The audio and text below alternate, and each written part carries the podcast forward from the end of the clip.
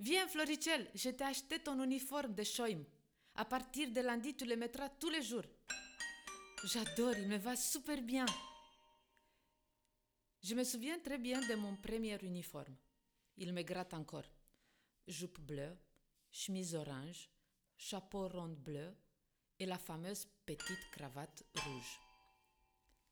À l'âge de 4 ans, en franchissant fièrement la porte de l'école maternelle, on entrait de plein pied dans le système du Parti communiste roumain.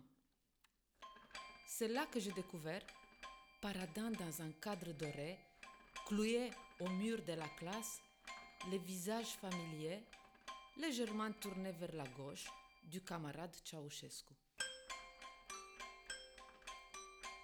Le bonhomme qui avait élu domicile dans notre télévision était maintenant chez lui, sur les murs, et nous surveillait toute la journée. Nous étions ces Shoimi Patriei. Enrôlés de nos premières années, nous serions bientôt les nouveaux adulateurs capables de tout donner au nom de l'amour pour notre cher président.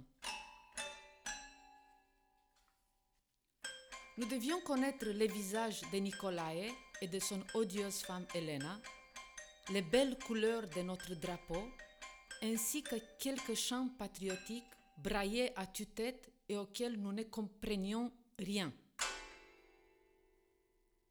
Je porte dans mon cœur les parties, je porte un petit chapeau sur ma tête et au cou je porte les trois couleurs. Je porte dans mon âme la Roumanie et son chef. Je porte les parties dans mon cœur. J'ai peur, je suis sage et travailleur. Faucon de la patrie, je m'appelle. Je suis ton fils, parti et mes parents. Tu nous as offert un pays comme dans les contes, et pour lui, avec amour, tout nous élève.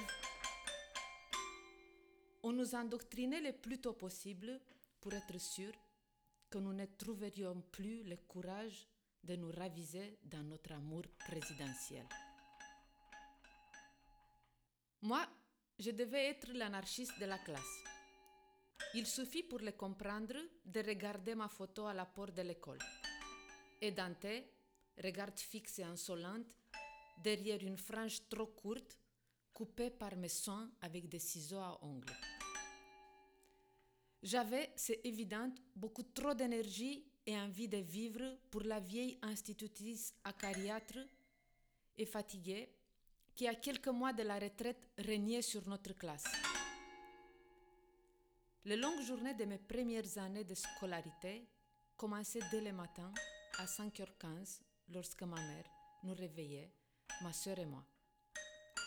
À 6 h sur le chemin de l'usine, elle nous jetait le ventre vide dans l'école à peine chauffée avant de se jeter elle-même dans un bus repu.